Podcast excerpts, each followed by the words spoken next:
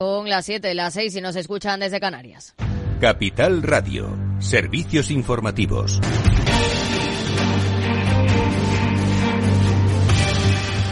¿Qué tal? Muy buenas tardes. El vicepresidente del Banco Central Europeo rebaja el mensaje tranquilizador del organismo y prevé que algunos hogares, empresas y gobiernos de la zona euro tendrán problemas para pagar sus deudas tras las subidas de los tipos de interés. Al presentar el informe de estabilidad financiera de noviembre, De Guindos ha dicho este miércoles que las perspectivas para la estabilidad financiera son frágiles en la medida que las condiciones financieras más severas se propagan cada vez más a la economía real en un entorno de débil crecimiento, elevada inflación y un aumento de las tensiones tensiones geopolíticas. Eh, menos optimismo, en definitiva, declaraciones en Bloomberg.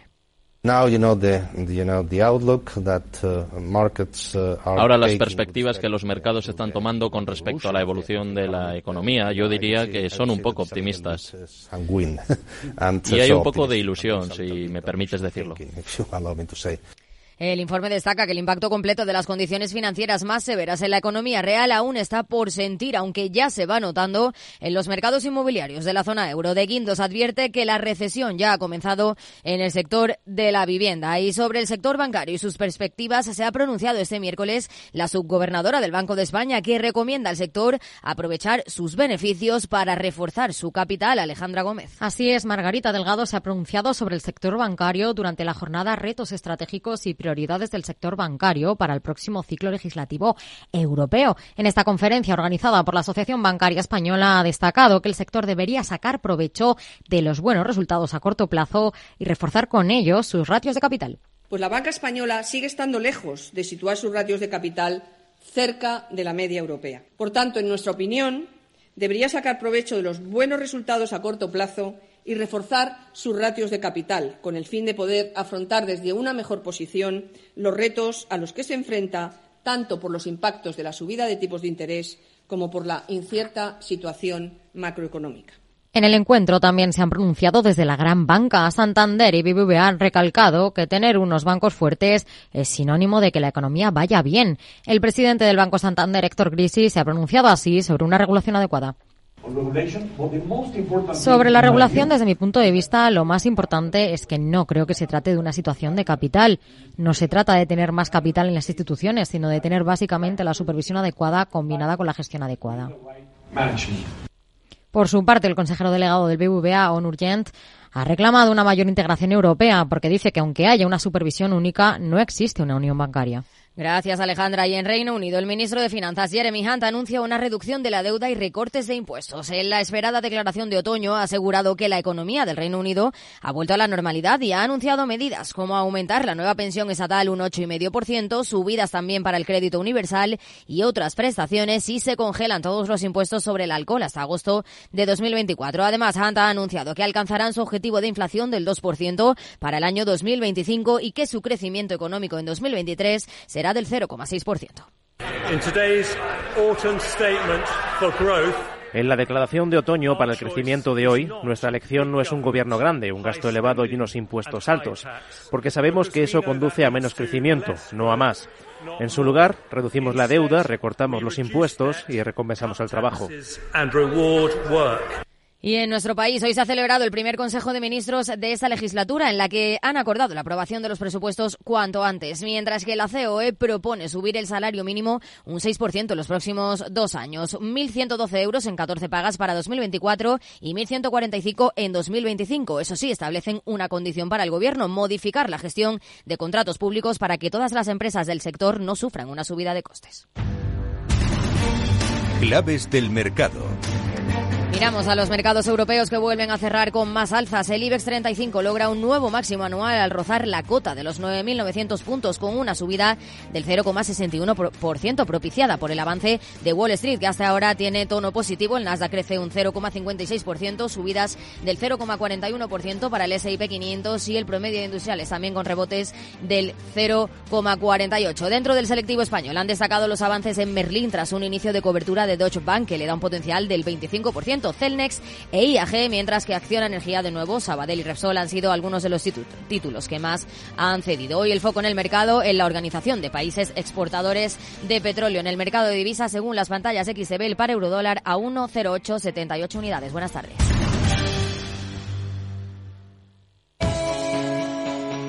Para profesionales en edad de crecer, Capital Radio.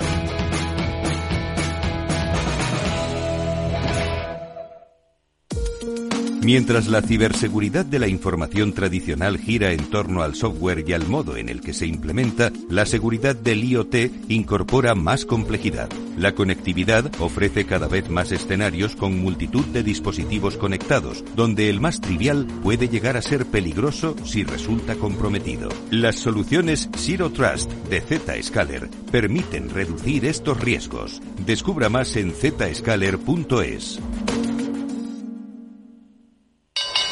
Invertir en acciones y ETFs con XTB tiene muchas ventajas. Ninguna comisión hasta 100.000 euros al mes. La apertura de cuenta es online y dispones de atención al cliente 24 horas al día. Más de 550.000 clientes ya confían en nosotros. Un broker, muchas posibilidades. XTB.com.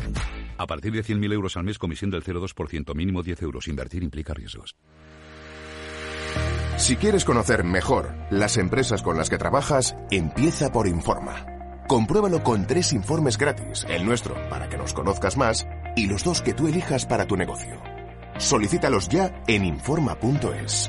Informa, líder en información empresarial.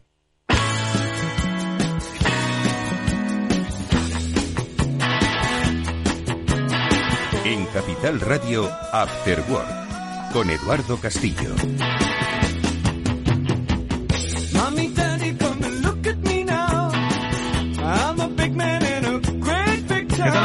Buenas tardes y bienvenidos a este After Work. Ya comienza en Capital Radio. Enseguida vamos a hablar de gestionar el cambio en vuestra organización. Lo vamos a hacer con una de las mayores especialistas que hay ahora mismo en España sobre cómo gestionar precisamente los cambios que sobrevienen cada vez más rápido y cada vez sin avisar. Con Amanda Palazón enseguida vamos a hablar no solo de la gestión del cambio, sino de cómo se reconoce a aquellos que lo gestionan bien, precisamente de los premios que el Instituto de la Gestión del Cambio va a organizar dentro de muy poco. Enseguida nos lo va a contar aquí en directo. También de los cambios que sobrevienen motivados principalmente por la tecnología y eso es lo que desde Paradigma Digital han querido hoy eh, compartir con toda la comunidad empresarial y con nuestro invitado de Paradigma, en esta ocasión con Andrés Macarrilla, que es CTO.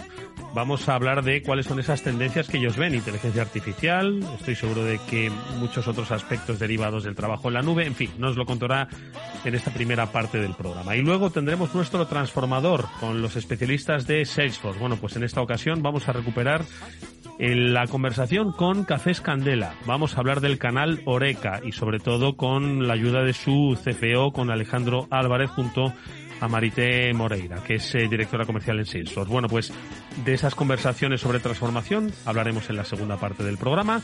Víctor Nieva gestiona técnicamente. Saludamos ya a nuestra primera invitada. Venga, música y adentro.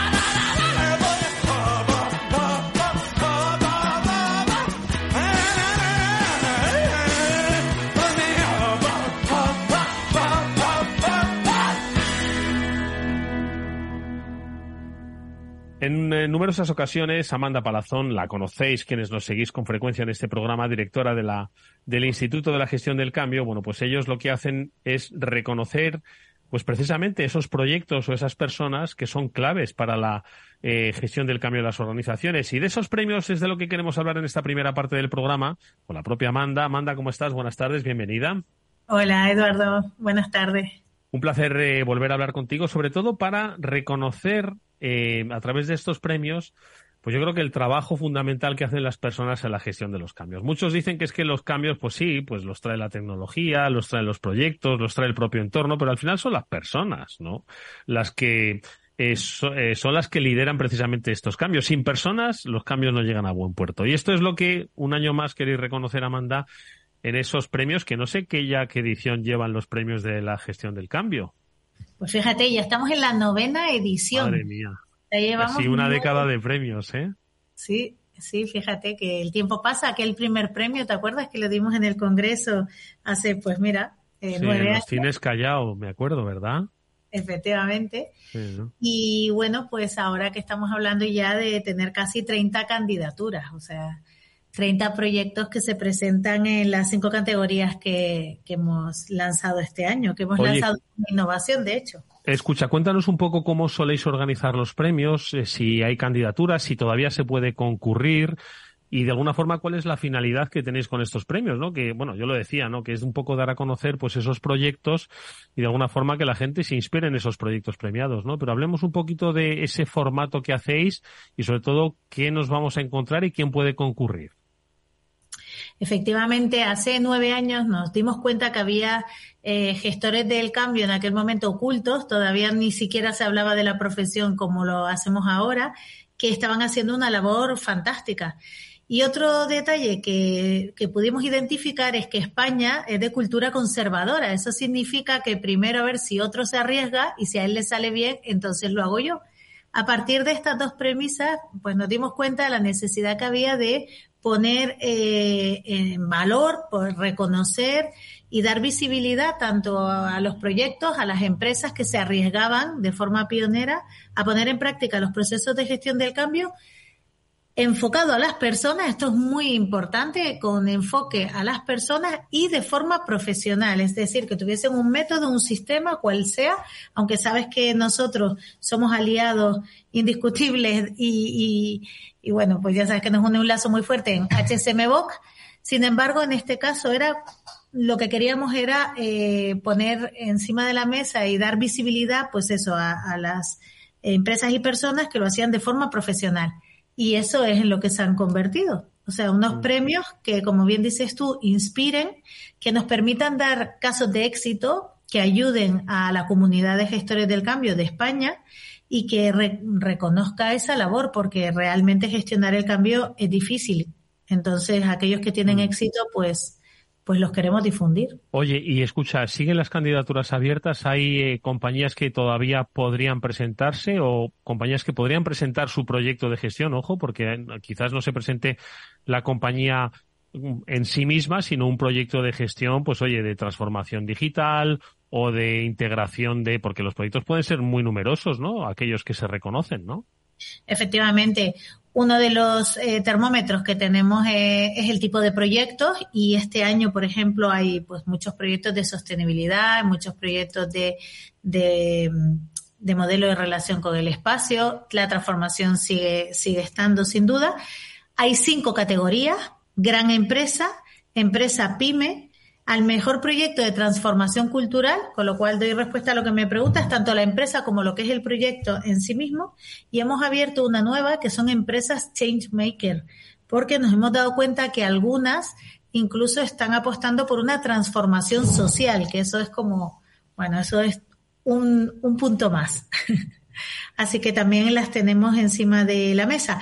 Y hasta el 26 de noviembre podrán, eh, podrán presentarse. O sea, ya queda poquito, pero todavía quedan unos días.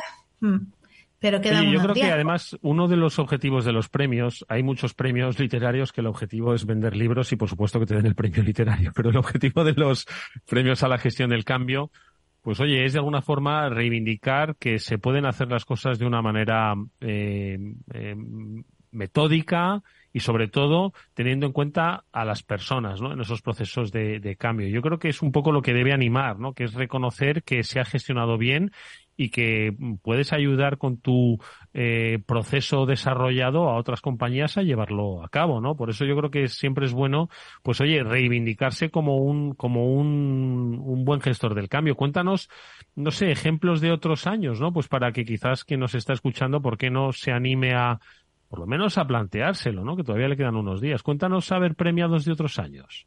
Pues fíjate, eh, además de que ahora voy a contarte premiados de otros años, que, que los o sea, son, son grandes empresas y además todo lo pueden ver en nuestra página web, en el Instituto de Gestión de Cambio.com, podrán ver absolutamente todos los premiados.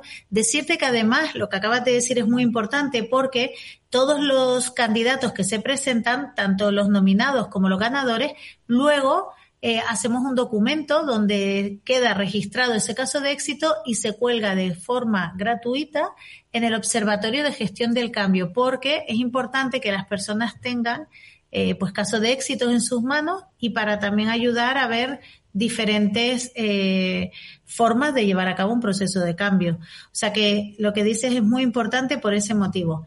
Con respecto a ganadores de, otros años, pues fíjate, pues por ejemplo, estuvimos con Steelcase, que fue ganador el año pasado, por eh, crear un modelo de, de relación con, con el espacio diferente donde se ponía mucho foco no solo a la construcción, que ellos se dedican a eso, ¿no? Esa parte de construir, sino de dar valor y de potenciar para qué sirve cada cosa y que aquellos espacios que se han creado sean útiles para las personas y de esa forma ayudar a uno de los grandes problemas que tenemos ahora, que es la vuelta a la oficina.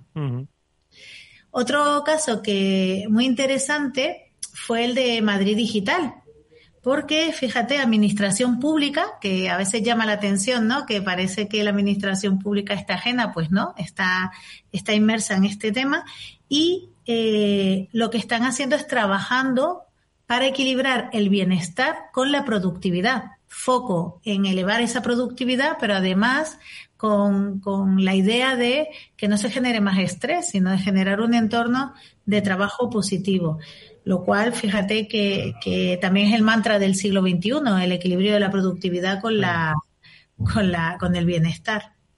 Y luego dimos algunos premios de innovación social a, bueno, pues a una ONG que estaba haciendo un gran trabajo y, un, y una gran labor en África y también queremos ¿no? poner en, encima de la mesa pues todos aquellos que consiguen hacer una transformación social que a veces pues gracias a estas pequeñas eh, cosas que parecen insignificantes pero no lo son, consiguen que poblados que están sumidos en la miseria, bueno, pues vayan creando entornos donde, donde pueda mejorar la calidad de vida, los niños puedan ir al colegio, las niñas también.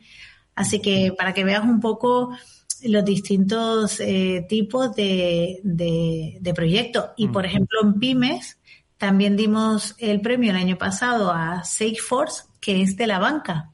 Mm. Fíjate el proceso de cambio también que está sufriendo el, entorno de la banca. Mm. Y son pues muy innovadores en Oye, Amanda, una última cuestión que te pregunto. Eh, la gestión del cambio ha ido evolucionando con las necesidades económicas, tecnológicas, empresariales, sociales, humanas, espaciales, ¿no? Y, ha ido sumando conocimiento. Hoy, eh, donde la transformación digital, donde la salud mental, donde las relaciones entre los clientes, donde el viraje a la nube, donde, en fin, eh, los periodos de incertidumbre son los que dominan, ¿no? ¿Dónde está, ¿Dónde está ahora mismo el foco en la gestión del cambio? Pues mira, la gestión del cambio ahora está, ha dado también un paso adelante y está en la transformación cultural. O sea, ya se ve la necesidad de no solamente gestionar los cambios, que hay que hacerlo, sino además liderar la transformación cultural, porque estamos en un verdadero cambio de mentalidad, lo cual es mucho más profundo y mucho más complejo. Y de ahí la necesidad de, se están formando equipos de gestores del cambio ya dentro de las organizaciones, porque hace falta acompañar en este proceso de transformación cultural. O sea que ahora sí que, eh, aunque llevamos muchos años hablando, mm. pero cada día es más evidente que el cambio es inevitable y que el cambio, si se gestiona bien, pues te va a dar un, va a ser positivo porque a evolucionar. Sin lugar a dudas. Bueno, pues oye, de cambio vamos a estar hablando hasta el próximo día 13 de diciembre, donde se celebre esa novena edición de los premios a la gestión del cambio, en la que por supuesto estaremos muy pendientes y en las que eh, estaremos encantados de hablar con algún que otro ganador cuando se produzca y de cambios es de lo que vamos a hablar con nuestro siguiente invitado porque precisamente ellos adelantan los cambios, en este caso tecnológicos o por lo menos las tendencias. En cualquier caso, os invitamos a todos a que reflexionéis sobre cómo estáis cambiando y por qué no, para que lo pongáis en valor a través de esos premios eh, del Instituto de la Gestión del Cambio, cuya máxima responsable Amanda Palazón nos los ha contado, como siempre, con excelente detalle. Gracias, Amanda, como siempre. Es un placer haber hablado contigo y que vayan todos muy bien esos premios, ¿vale? Muchas gracias, Eduardo. Y déjame solamente una cosita porque quiero agradecer a Más que Vinos que van a patrocinar un año más este evento. Muchas gracias. Hombre, pues nos tomaremos un vino, por supuesto, en esos premios. Gracias, Amanda. Hasta muy pronto. Saludos.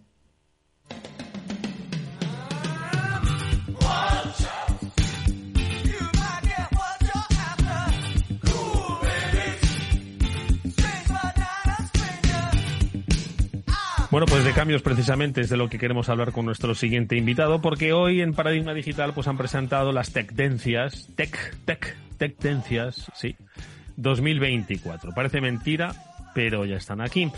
Andrés Macarrilla es CTO de Paradigma Digital. Andrés, ¿qué tal? ¿Cómo estás? Buenas tardes. Hola, buenas tardes, Eduardo. Muchísimas Madre mía, estábamos haciendo las tendencias de 2023 y ya estamos dibujando las de 2024. Esto es muy vertiginoso, pero bueno, ahí están. Y si no me equivoco, eh, Andrés, tienen nombre propio de inteligencia artificial. Eh, no se continúa, ¿eh? Lo de la inteligencia artificial, ¿no? Cuéntanos un poco, adelántanos un poco y que vayamos un poco descubriendo, pues, por dónde, dónde debemos poner el foco, o por lo menos dónde creéis en Paradigma Digital que debemos poner el foco. Pues sí, efectivamente. Eh, este evento que hemos tenido hoy, eh, tuvimos eh, ediciones anteriores y ya en la última, la del 2022, hablando sobre tendencias del 2023, veíamos que efectivamente la inteligencia artificial pues iba a ser una de ellas, ¿no? Lo que, lo que honestamente, ¿no? Comentábamos es que no pensábamos que iba a llegar al, gran público general, ¿no? Y, al, y, y, a las empresas en particular de la manera que ha estado llegando, ¿no? Mm. Lo que preveíamos para el año que viene es que eh, no solo se va a solidificar ese alcance ¿no? a nivel popular, a nivel público en general, sino que eh, se va a instaurar eh, de una forma más empresarial. ¿no? no, es, no, no, llega de la misma manera la tecnología al público y no la utiliza de la misma, de la misma manera que se utiliza en las empresas. ¿no? En las empresas hay que tener eh, de alguna, de alguna forma un, enfoque distinto porque evidentemente el, uso ético y, el uso en cuanto a todo lo, que hay que, pensar eh, en el ámbito empresarial eh, con, relación a, la, seguridad va mucho más allá ¿no? de lo que nos publica, nos preocupa al público en general. Mm. Entonces, creemos que es ahí donde va a haber un, trabajo muy grande, donde además eh, se va a poner foco en cómo utilizar esa tecnología dentro del ámbito empresarial, porque no es lo mismo utilizar esa tecnología que se basa en, modelos ya preentrenados con, conocimiento general que dentro del uso que se le puede dar a, esta, a, esta, tecnología, esta inteligencia artificial generativa o inteligencia artificial dentro de la empresa, ¿no? La cual tienes que entrenar con tu propia información, ¿no? Y tienes que, poner, como te decía, ese punto de, seguridad para que esa información no de tu empresa, ¿no? Hay, como digo, yo creo que va a estar el foco en, en, respecto o con lo que respecta a esta tecnología durante el 2024.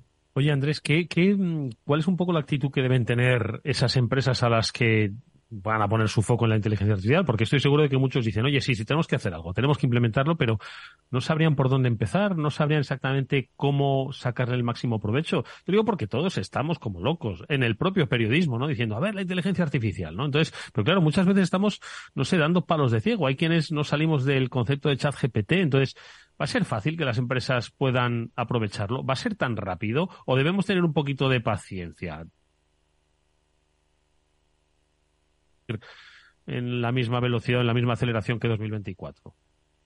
Yo creo que va, sí va a ser también vertiginoso, pero quizás no va a ser este boom que hemos vivido en los últimos cinco meses. ¿no? Yo creo que, el, hype generado ¿no? Eh, va, mucho más allá de lo, profesional. ¿no? Yo creo que hay pocas personas que a día de hoy no, al menos no conozcan el concepto. ¿no?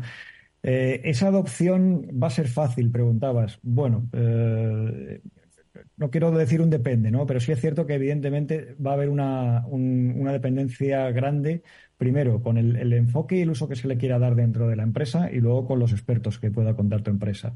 Y, amplío esto un poco, ¿qué quiero decir?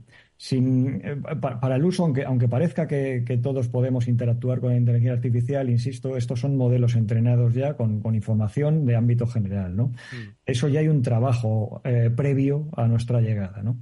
Para explotar esa información dentro de la empresa, lo primero, tenemos que eh, ingestar, alimentar eh, estos modelos de inteligencia artificial con esa información dentro de la empresa. Eh, ya empezamos con la primera problemática, ¿no? La información, el conocimiento de nuestra empresa puede estar repartida en diferentes partes, organizaciones o unidades de negocio. Entonces ya empezamos con el primer reto, romper esos silos que nos encontramos muchas veces en las empresas.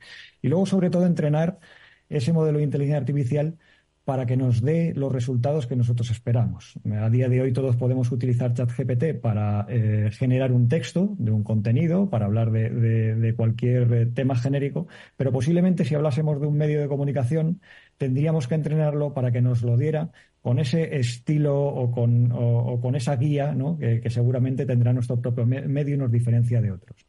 Es ahí donde esa personalización de resultados y donde eh, esa información para alimentar a ese modelo está la, clave y la dificultad. Entonces, yo creo que irá muy rápido. Eh, hay muchas ganas en, en, las empresas y en las diferentes unidades de negocio de las mismas por, por probar qué puede dar y qué no puede dar pero de alguna manera se va a necesitar una especialización y va a llevar un, un tiempo de adopción, sobre todo, como decía, a nivel, a nivel empresarial. Mm. Oye, eh, inteligencia artificial, eso está por descontado. ¿Qué más eh, habéis visto que va a ser tendencia y que quizás tenga otro nombre propio? Eh, la nube, em, el Internet del... El, ¿Cómo lo habéis llamado? ¿El behavioral? ¿Cómo es? Esto me, me ha llamado mucho la atención. Eh, ya sabes que cuando se utilizan anglicismos suena todo mucho mejor. El, término viene de, un acrónimo que es IOB que, que viene a, describir precisamente lo que, lo que decías. Internet del comportamiento se podría traducir, Internet of Behavior en, en inglés. Y bueno, realmente esto que suena muy pomposo se centra en, cosas que ya venimos utilizando también de una manera, yo creo que superficial, pero que hay un, hay un terreno eh, y hay una cantidad de posibilidades que vemos que en el 2024 van a explotar. ¿De qué estamos hablando? Bueno, pues esto se centra en, recopilar eh, datos y en analizar eh, esos datos relacionados con el comportamiento humano, ¿no? Es decir, recopilamos la información de esos dispositivos que podemos llevar encima con el objetivo de personalizar experiencias, eh, mejorar la toma de decisiones y ofrecer servicios adaptados a las necesidades de cada individuo. Hmm. Por poner un ejemplo que todos podamos entender, ¿no? Eh, una persona, imaginemos que una persona necesita un seguimiento médico cercano y continuo, ¿no? Bueno, pues estos dispositivos monitorizarían a esa persona y en caso de anomalías o incluso antes, ¿no? Antes de producirse estas anomalías, eh, podrían utilizar esos datos del comportamiento para personalizar planes de atención médica o mejorar incluso la prevención y el diagnóstico. ¿no? Esto se puede extrapolar también pues, al caso de la educación. ¿no? Eh, podemos tener eh, casos en los que los estudiantes ante una misma materia o ante una misma temática aprendan de una, a, a, un determinado ritmo, ¿no? Cosa algo normal, ¿no? Bueno, pues estos dispositivos los que harían es tematizar, adaptar ese temario a la capacidad y a la velocidad de aprendizaje de cada uno de los alumnos, ¿no? Al final, esto que parece son, eh, sencillo implica un montón de, cosas a tener en cuenta, ¿no? Es decir, estamos recopilando información y estamos analizando esos datos. Bueno, pues de nuevo entramos en, esa parte más de seguridad, qué se hacen esos datos, dónde se tienen esos datos. Es decir, entramos en aspectos éticos y de privacidad, ¿no? Mm es un campo muy por explorar, pero que a la vez hay que enfocarlo desde, diferentes ángulos para que no sea en este caso nocivo el uso de la tecnología y sí sea eh, pues muy beneficioso para todos aquellos que lo, que lo utilizamos. Hmm. Andrés, eh, un par de minutos para que me digas el papel de la nube. Ese, por supuesto, va a estar, pero cada vez más, ¿no? Entonces, un poco cómo debemos entenderlo, porque lo vamos a oír por todos lados y cómo debemos entenderlo. Sí, la, nube dentro del ámbito empresarial y dentro de la tecnología, pues ya llevamos más de, de 10 años, yo, diría, con ella. Eh, como bien claro, algunos me dicen, joder, pues vaya tendencia, ¿no? Que el de la nube, ¿no? Pero claro. No, lo que, lo que yo creo que ahora ha cambiado es el, el uso de la misma, ¿no? Ha pasado esa fase de, de hype, esa fase de, de venta, ¿no? De, de, encontrarnos en que nos metí la nube por todos lados. Y la tendencia que vemos nosotros el año que viene es que eh, hay un concepto que nosotros de Paradigma eh, llamamos Platform Engineering, ingeniería de plataforma, que es eh, intentar simplificar todo lo que conlleva la nube. ¿no? La nube, como digo, viene impulsada desde hace años porque al final los negocios cada vez necesitan responder más rápido a ciertas necesidades o ciertas oportunidades de negocio, de, de, dar esa respuesta rápida a las demandas del cliente. ¿no? Con eso surgen diferentes tecnologías, eh, las que, eh, bueno, pues eh, los equipos de desarrollo de software se han ido apalancando siempre, ¿no? Una de ellas es la nube. Al final, con el paso de los años, han salido más y cada vez más palancas tecnológicas, ¿no? Por no entrar en nombres de ninguna mm. de ellas. Esas palancas tecnológicas lo que han hecho es que el desarrollo de software cada vez sea más complejo. Hace 20 años era más sencillo desarrollar software que ahora. La diferencia es que hace 20 años éramos mucho más lentos desarrollando software que ahora. Lo que este concepto de platform engineering, que creemos que va a ser tendencia el año que viene, viene a, hacer es enfocar el desarrollo de software eh, enfocándose o, apalancándose en cuatro pilares. Uno son eh, prácticas de organización de equipos que hacen que especialistas se coordinen de una manera diferente para ser más productivos. Y otra es, eh, entre, una de las más importantes, es la de un concepto que se llama Golden Paths, eh, que también de nuevo suena muy pomposo, pero que no es ni más ni mm. menos que poner unos guardarraíles y quitarles a todos aquellos desarrollos de software eh, tareas que son repetitivas y que no mm. aportan valor al negocio. Hablamos de seguridad, mm. hablamos de construcción de software, ¿no? Entonces, como ves, es un concepto que implica diferentes prácticas que se apoyan en estos pilares que digo y que están enfocados a ser más productivos pues, la, la, respuesta al mercado. Bueno, pues eh, lo vamos a anotar y bien anotado. Es solo el inicio, lo que ha querido compartir con nosotros Paradigma Digital eh, a través de su CTO de Andrés Macarrilla, al que le agradecemos mucho que pues nos haya dado estos, estos puntos. Gracias Andrés, mucha suerte para ese 2024. Hasta muy pronto. Muchísimas gracias, buen día. Vamos nosotros con un consejo. Si inviertes en bolsa, esto te interesa. XTB, tu broker con más de 15 años en España, tiene la mejor tarifa del mercado para comprar y vender acciones y ETFs. No pagues comisiones hasta 100.000 euros al mes. Si inviertes en bolsa o quieres empezar, más sencillo e imposible. Entras en xtb.es, abres una cuenta online y en menos de 5 minutos compra y vende acciones sin comisiones. Además, con atención al cliente las 24 horas al día. ¿A qué estás esperando? Miles de clientes ya confían en xtb.es, un broker, muchas posibilidades. A partir de 100.000 euros al mes, la comisión es del 0,2%, mínimo 10 euros. Invertir implica riesgos.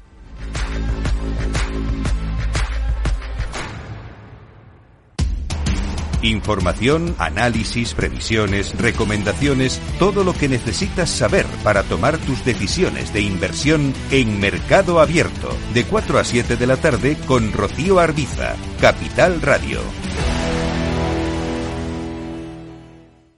Para personas inquietas, Capital Radio. ¿Qué es ir más allá? Con Arval podrás llegar donde te propongas de la forma más sostenible y desplazarte como y cuando necesites con una oferta de renting sostenible, segura y conectada. Y preocuparte solo de conducir porque nosotros nos ocupamos del resto. Arval, la transición energética arranca aquí. Más información en arval.es.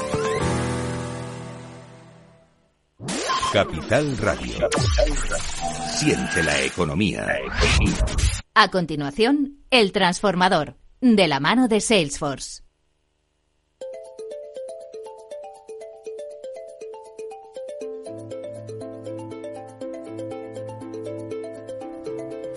Bueno, pues eh, no sé si recordáis, quienes nos seguís habitualmente en este transformador, que la pasada semana hicimos un repaso junto a Mildred Laye y Fabián Gradov de los eh, del eh, de la temporada 2022 del Transformador. Estuvimos hablando de quienes habían pasado por aquí contando sus experiencias de transformación digital y estuvimos hablando de la diversidad de sectores que habían contado pues precisamente eso, sus experiencias. Y en esa diversidad es en lo que radica yo creo que el, el éxito y lo interesante de este programa. Una diversidad que además contada con cercanía, con el día a día de las empresas, pues queremos que sirva de inspiración a otras tantas. Y digo diversidad porque hoy nuestra empresa protagonista representa un sector que es fascinante, por un lado, porque el propio sector de la alimentación, pues yo creo que en sí mismo tiene unas idiosincrasias que requieren pues un tratamiento especial cuando uno se aproxima en clave digital.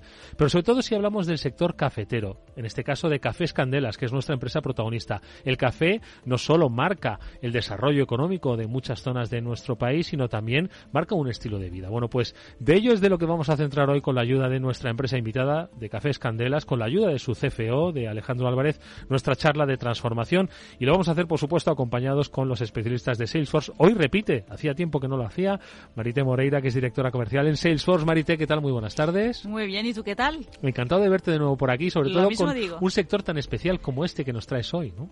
Y muy social, como acabamos de decir, ¿no? Como muy cultural. Muy cultural. Bueno, pues vamos a ir partiendo desde abajo, desde lo que supone eh, tomar café en España para luego definir cómo se eh, trabaja en una compañía como Cafés Candelas y sobre todo cómo la digitalización les ayuda a mejorar sus procesos, a ser mucho más eficaces, a llegar mejor al cliente y sobre todo también a entender los cambios eh, transformacionales y de valores que vive nuestra sociedad. Alejandro Álvarez, buenas tardes, bienvenido. Buenas tardes y muchas gracias por la invitación. Oye, conozcamos un poco más a Cafés Candelas. ¿Quiénes sois? ¿Desde cuándo vendéis cafés? ¿A quién le vendéis café? Bueno, pues Cafés Candelas es una empresa familiar eh, radicada en Lugo, con, más de 40 años de experiencia, eh, fundada por, dos hermanos y desde Lugo pues para el mundo. ¿no? Ahora mismo tenemos cobertura tanto a nivel nacional como internacional en, mercados como Portugal, eh, Andorra o, Estados Unidos. Y bueno, la clave de nuestro modelo de negocio es la, atención personalizada, eh, muy centrados en el canal Oreca y, prestándole y convirtiéndonos en los socios de, de nuestros más de 13.000 clientes que tenemos repartidos a lo largo de toda la geografía. Yo creo que ya eso lo vamos a ver ahora, ¿verdad? Eh, en nuestra charla. Habla Alejandro Marite de 13.000 clientes, pero que en realidad de esos 13.000 clientes luego hay cientos de miles de clientes que consumen también el café, que es business to business to consumer, como hemos hablado en más de una ocasión. ¿no? Exacto, es increíble que, mm, bueno, un dato importante, pero Candelas es, eh, es líder en, eh, en, el canal Oreca y el canal Oreca es un canal Oreca que, bueno, su cliente principal son los baristas, pero que detrás de los baristas hay millones y millones de consumidores muy exigentes. Aquí no puede faltar el café, que tiene que ser buen producto y ahí es donde interviene un poco Candelas y la magia de, de, toda esa digitalización que han operado en la empresa como puede ser una empresa que solo vende un producto como el café. Oye, pues hablemos entonces de un proceso de digitalización, ¿no? Porque claro, cuando pensamos en el sector café, sector oreca, eh, distribución, ¿vale? ¿Cuál es un proceso de digitalización? ¿Qué es lo que vosotros habéis hecho? Claro, bueno, lo, primero que tenemos que, tener en cuenta es todo el viaje que hay eh, desde el cafetal, cuando se produce el grano de café hasta que llega a, una taza. ¿vale? Por tanto, aquí tenemos distintas fases de digitalización, como puede ser pues, en la producción, en la elaboración y, fundamentalmente en la distribución y la atención al cliente. ¿no? Porque, como bien decís, eh, quien, quien se toma una taza de café en, en un bar está viendo una taza de una marca y, y, esa, y su satisfacción depende de que todos los pasos de, la cadena están bien ejecutados. Es decir, nosotros podemos poner la mayor atención en, hacer, eh, seleccionar las, las mejores cosechas, aplicar los mejores procesos de producción pero si en el punto de venta no eh, somos capaces de ayudar a nuestros clientes a sacarle todo el potencial a este producto, pues la experiencia del cliente, de nuestros clientes, va a ser mala. Y si es mala para, para ese cliente, va a ser mala para nuestro cliente y para nosotros. Ah, habéis entendido, obviamente, ¿no? que esto, eh, como has dicho, forma parte del principio al final, desde que se saca de la planta de café hasta que se toma en una taza, en un escenario de reunión o de encuentro personal y que tenéis que cuidar todos esos pasos, ¿no? Y habéis visto en la digitalización la mejor forma de eh, aseguraros de la eficiencia de esos pasos, ¿no? Pues sí, evidentemente eh, uno de los puntos cuando, cuando hablamos de digitalización es eficiencia, porque pues como todas las empresas tenemos los, los recursos limitados, ¿no? Pero aparte de, la eficiencia, que al final es como el valor en la mili, no se presupone para la digitalización, sí que hay, que hay un punto que, que para nosotros es la, primera piedra de la digitalización. Es decir, no podemos eh, identificar digitalización con la compra de una solución y ya lo estamos digitalizados. No, para nosotros lo más importante es tener bien claro y muy bien definido el proceso que estamos llevando a cabo y propulsarlo con la digitalización. Por tanto, si no tenemos todos nuestros customer journey al cliente perfectamente identificados, en qué, en qué fase los eh, tenemos que ayudar, en qué puntos de contacto tenemos que intervenir, eh, por mucho que digitalicemos, no, no, no va a pasar absolutamente nada, ¿no? incluso va a ser contraproducente. Eh, Marité, eh, ¿cómo se puede ser mucho más eficaz, eficiente eh, en este proceso del que, del que nos hablaba Alejandro? Bueno, Alejandro, una de las primeras cosas que han hecho es dotar un poco todos los, eh, lo que llamamos los ruteros, los asesores, los comerciales de, un CRM que les da una vista de ojos en, tiempo real y les da un acceso a, toda la información de, su cliente y le da el conocimiento de, manera que cualquier cliente que, que, llame, pues ya sabemos quién es, qué es lo que tiene como material eh, y qué le podemos aportar como, como servicio. Y yo creo que también, aparte de un poco optimizar todos los procesos para ganar en eficiencia y, en agilidad, con implementar un CRM o, otras herramientas que permiten optimizar todos los procesos, es también finalmente de operar un cambio eh, de una venta que era más transaccional hacia una venta más consultiva a través de ese conocimiento y de todas las herramientas que han podido implementar eh, en Candelas. ¿Cómo es ese cambio del que habla Marite? Es decir, pasar de una venta transaccional a una venta consultiva. ¿En qué consiste? Eh, se puede resumir en una frase. Al final, ser socio de tus clientes y que si le va bien a tu cliente, te va a ir bien a ti. evidentemente, tras tantos años de experiencia y tanto tipo de cliente, eh, podemos ayudarles a que las cosas les vayan mejor eh, ayudándoles a elegir pues el café y los productos que mejor le van a ir. ¿Por qué? Pues porque no es lo mismo una cafetería, por ejemplo, que está al lado de un colegio, a una cafetería que puede estar al lado de, un ministerio o, una cafetería que está especializada en menú del día o un hotel. Entonces, hay que... Y, y después no es lo mismo el, el, el, hábito de consumo de café que puede haber en el norte de España en el sur o en las islas. Entonces, toda esa, toda esa experiencia de lo que se trata es de, conjugarla con el cliente, llegar hasta donde, hasta, hasta donde él quiera llegar, pero sobre todo garantizándole que él va a tener un buen producto, porque al final esto es un negocio de rotación. Y cuanto mejor producto des, más vas a rotar y más, y más vas a, más vas a vender. Oye, nos hablaba Marite, nos ha puesto un poco en la pista de cómo la tecnología puede ayudar ¿no? a, este, a ese cambio ¿no? en la transacción y a, eh, convertirlo en socio, en vez de convertirlo únicamente en alguien al que le vendes algo, convertirlo en tu socio, ¿no? que ya es diferente. Eh, aparte de pues, lo que puede ser la instalación de un CRM o la habilitación ¿no? de, de, equipos especializados, ¿cómo se aplica esa digitalización a ese proceso? Eh, a los equipos, por ejemplo. Sí, eh, como decía antes, eh, el resultado en taza, eh, pues voy a hacer una, una, comparación. Eh, tú si haces una tortilla en tu casa, voy yo y lo voy a hacer con los mismos huevos, la misma, las mismas patatas y me va a salir totalmente distinto. Bueno, pues tú cuando, cuando elaboras café es lo mismo, estás cocinando un líquido en una máquina determinada. Tienes que tener unos parámetros muy claros, unas pautas de limpieza, unas pautas de mantenimiento podemos, y, de hecho lo hacemos, digitalizar estas máquinas para ayudar al, al, barista a tener esos parámetros perfectamente monitorizados y regulados para que saquen todo todo el máximo partido del producto y en caso de que estos parámetros pues fallen en, cualquier momento poder hacer el mantenimiento tanto preventivo como correctivo que les permita no solo mantener el servicio sino mantener la calidad del servicio. Mm. Oye Alejandro, nos estás hablando de, cómo se puede eh, hacer mucho más eficaz esa parte de la, del, negocio ¿no? en el que Cafés Candelas eh, se mueve, que es, como hemos dicho, insistimos, desde la planta de café hasta que alguien se lo toma en una tacita en su mano. Eh, estamos hablando de la segunda parte del negocio, de cómo cuando está ese producto en vuestro poder lo hacéis llegar al cliente y este a su vez lo hace llegar al cliente final.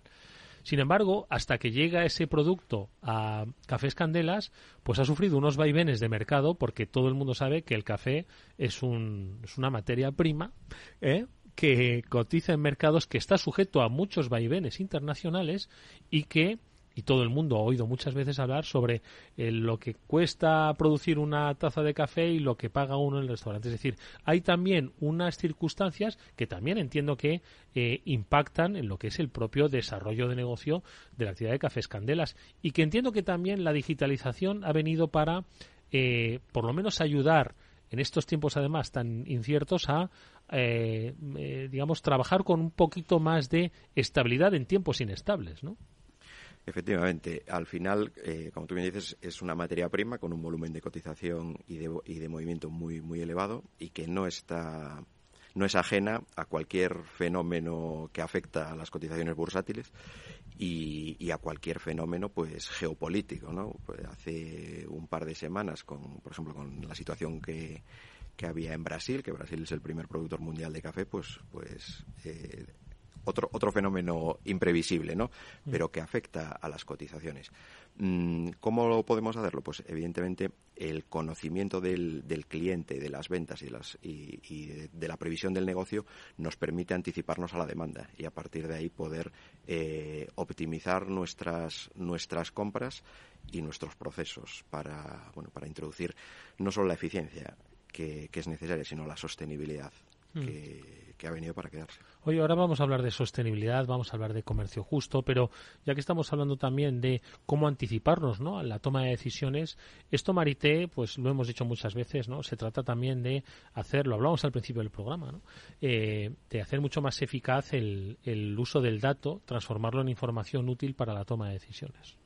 Sí, porque muchas veces tenemos la información pero no sabemos dónde buscarla o está en varios sitios distintos. Entonces, el que cada uno dentro de la empresa de Candela sepa dónde buscar la información, que sea el asesor, el comercial que esté eh, por, haciendo su ruta o el barrista que esté preguntando por alguna incidencia y la persona de contact center que le responda, pues eh, que todos tengamos la misma información. Y, y eso es clave. O sea, la tengo la info, pero ¿dónde la tengo? Que sea visible y que sea única y accesible a todos.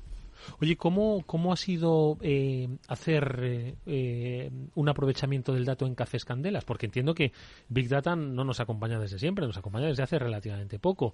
Y, y antes manejabais datos, pero supongo que no sabíamos cómo darles valor, ¿no? ¿Cómo ha sido esa, ese aprovechamiento del dato para tomar decisiones, como decía Marité, tanto en el canal Oreca como, ojo, en mercados internacionales? Porque al final el dato sirve para tomar decisiones en todos lados, ¿no?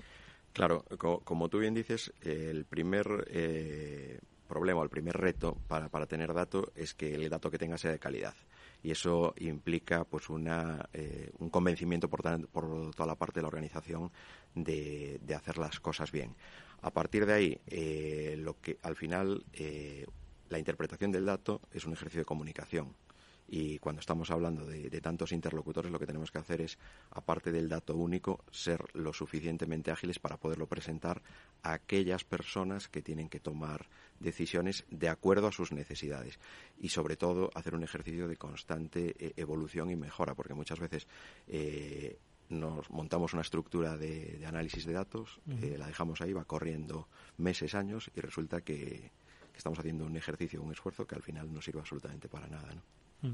Fíjate, en este sentido hay una reflexión que te he oído en algún otro sitio y es que decís que hoy hay que vivir al día, eh, se vive día a día y que mm, la eh, estrategia ha dado paso a la táctica, es decir, que no es lo mismo, ¿no? Y yo creo que esto es muy significativo, ¿no? Esa definición del tiempo que vivimos sobre todo un poco pensando en lo que estamos hablando, ¿no? Del dato para tomar decisiones tácticas, ¿vale? Porque estrategia, tú lo has dicho, hablando de Brasil, te puede cambiar la estrategia de aquí a mañana, ¿no? Entonces, es un, yo creo que un punto interesantísimo el que, el que has puesto sobre la mesa, ¿no? El vivir al día, aprovechar el dato y pensar que la táctica es lo que te va a llevar luego hacia luego. Quizás se pueda definir una estrategia, pero es la táctica, ¿no?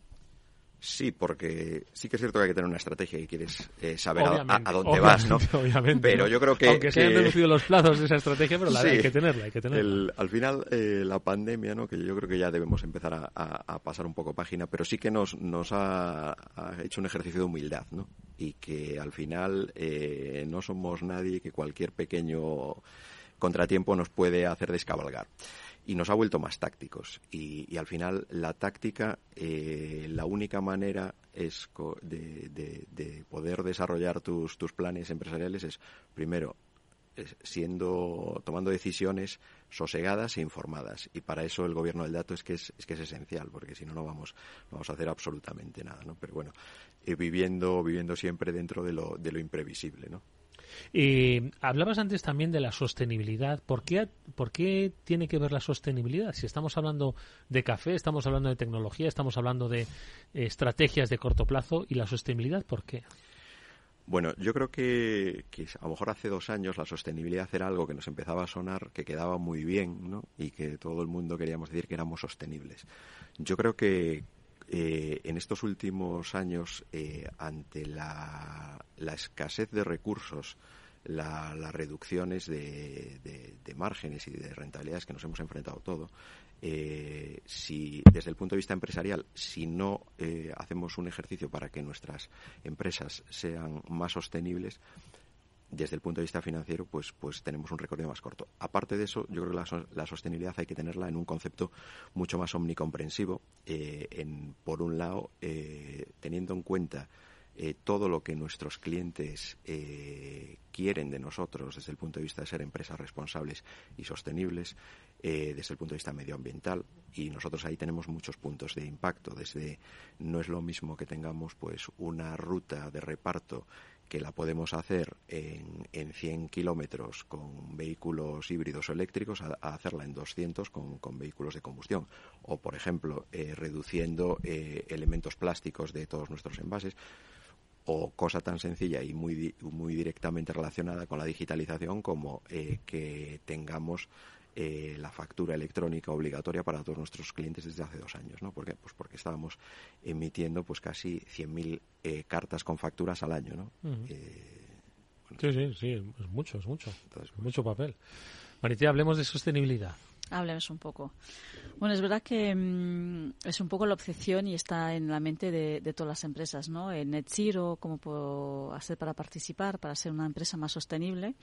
Eh, y muchos de nuestros clientes no, no, nos piden ¿no? ayuda de cara a eso y que la tecnología y cómo la tecnología les puede también acompañar en ese viaje de ser más sostenible en todos los parámetros que, que miden esta sostenibilidad.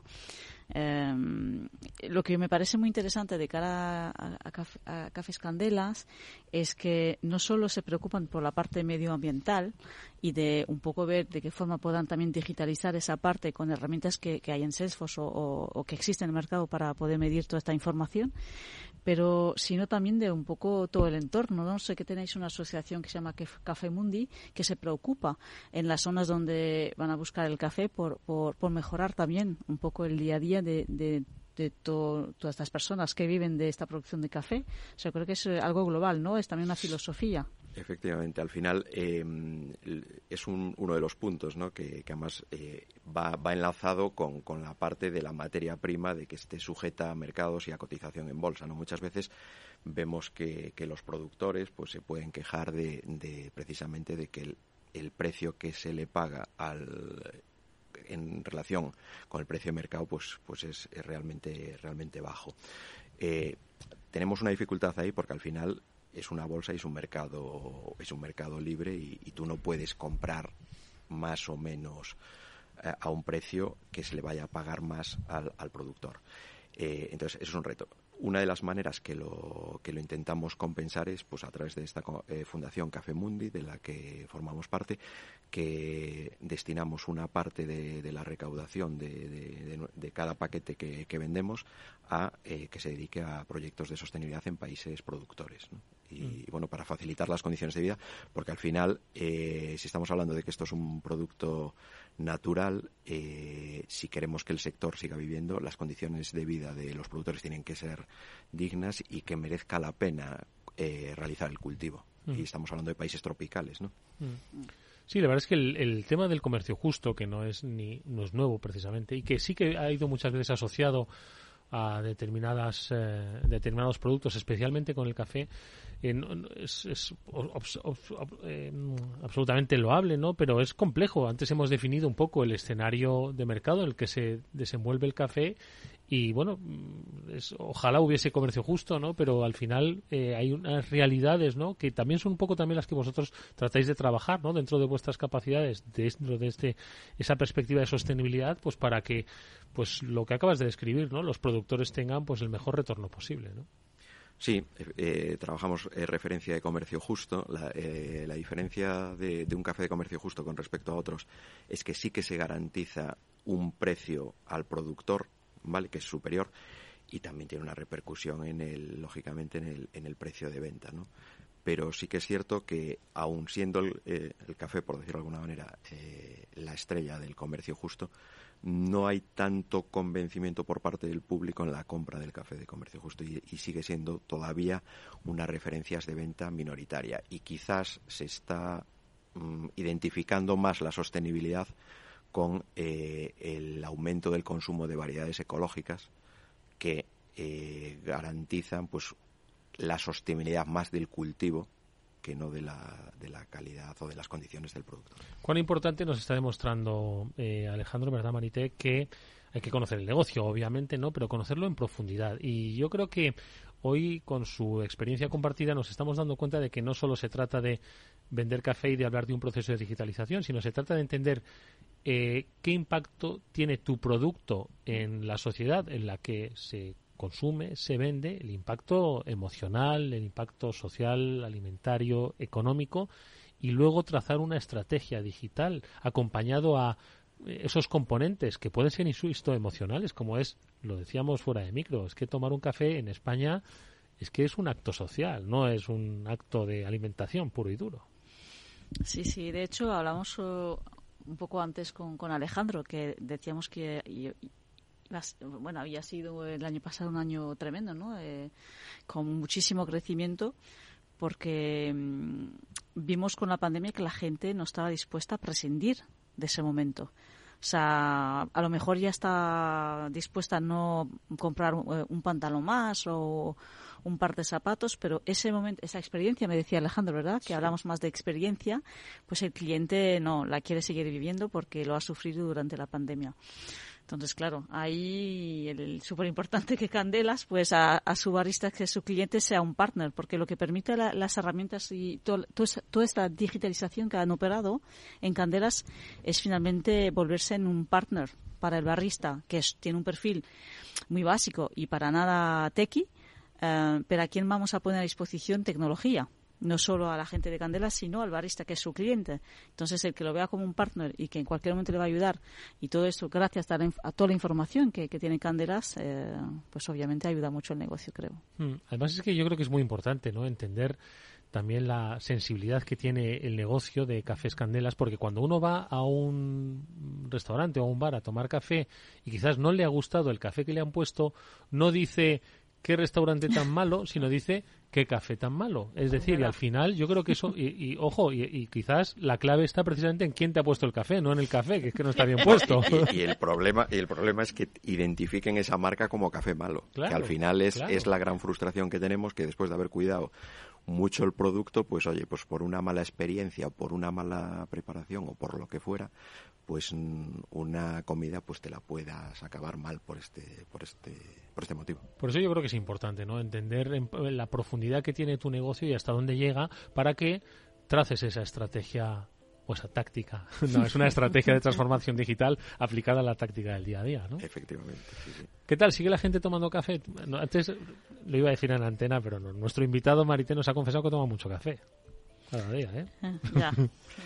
sí, yo creo, eh, como, como, dijo, como dijo Marité, eh, y conjugando táctica, durante pandemia aprendimos muchísimo. ¿Ah, y, gracias a, tener los datos muy claros, pues ¿por qué? Pues porque nos bailaron restricciones, horarios y lo que... Una de las cuestiones es que... Parece que, nos ha olvidado, pero es que es verdad. Sí, sí, sí. No sabías si vas a poder abrir al día siguiente. Claro. Y por ejemplo, un, un negocio como el café, en el que la barra es muy importante porque es un negocio de rotación, que de repente te quedes sin barra, ¿qué hago? O por ejemplo, con el teletrabajo que han disminuido mucho los menús del día, ¿qué hago? Bueno, pues toda esta experiencia, pues por ejemplo, nos ha funcionado muy bien durante pandemia el takeaway. El takeaway hay que eh, entrenarlo y hay que ponerlo, ponerlo en marcha. Entonces, todo este tipo de, de, información en tiempo real que puedas orientar a tu cliente por dónde ir para maximizar sus ventas es fundamental y, y, por eso es lo que, lo que decía antes. Al final no nos conformamos con llegar, dejar el paquete de café en la puerta, sino que queremos el éxito de nuestros clientes. Pues la verdad es que ha sido una experiencia interesantísima. Eh, dan ganas de tomarse un cafetito ahora, ¿eh? Pues vamos por un café. Yo creo que no hay hora para el café. Hay quien se lo toma a esta hora, ¿no? Hay quien lo asocia a determinados momentos. Y, oye, tomarse un café, no, conozco a mucha gente que se lo tomaría ahora, ¿eh? Pero un café candelas, ¿eh? Por supuesto, por supuesto. Con leche o sin leche, bueno, eso ya lo dejamos a gusto consumidor. Ha sido una interesante experiencia eh, la que nos ha trasladado Alejandro Álvarez, el CFO de Cafés Candelas. Te agradecemos mucho, de verdad, que hayas compartido todo lo vivido, todo lo aprendido. Os deseamos toda la suerte del mundo para el futuro. Y nos veremos en la barra de un bar tomando un café Seguro que sí. Muchas gracias. gracias a vosotros y, por supuesto, a Merite Moreira, que vuelve a este programa, directora comercial en Salesforce, por habernos acercado a esta eh, empresa tan interesante. Gracias, Marité. Muchas gracias a vosotros. Amigos, nosotros nos despedimos hasta mañana, que volverá, como siempre, el After Work a las 19 horas aquí en la sintonía de Capital Radio. Cuidaros mucho. Jorge Zumeta cerrará técnicamente el programa. Os habló Eduardo Castillo. Hasta mañana.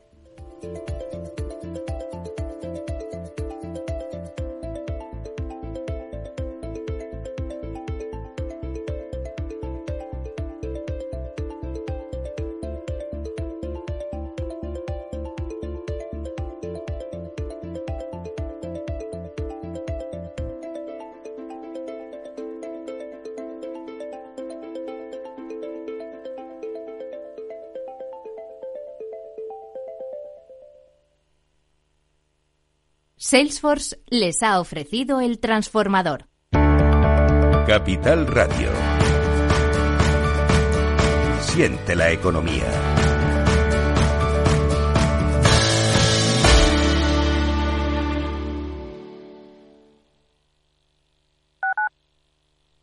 Capital Radio. En la Comunidad de Madrid tenemos un compromiso, erradicar la violencia contra la mujer. Servicios de atención psicológica, profesionales de asistencia jurídica, recursos de atención social, atención a los menores, forman una amplia red de recursos con la que contamos para atender a todas las mujeres que sufren violencia. Pacto de Estado contra la Violencia de Género, Ministerio de Igualdad, Comunidad de Madrid.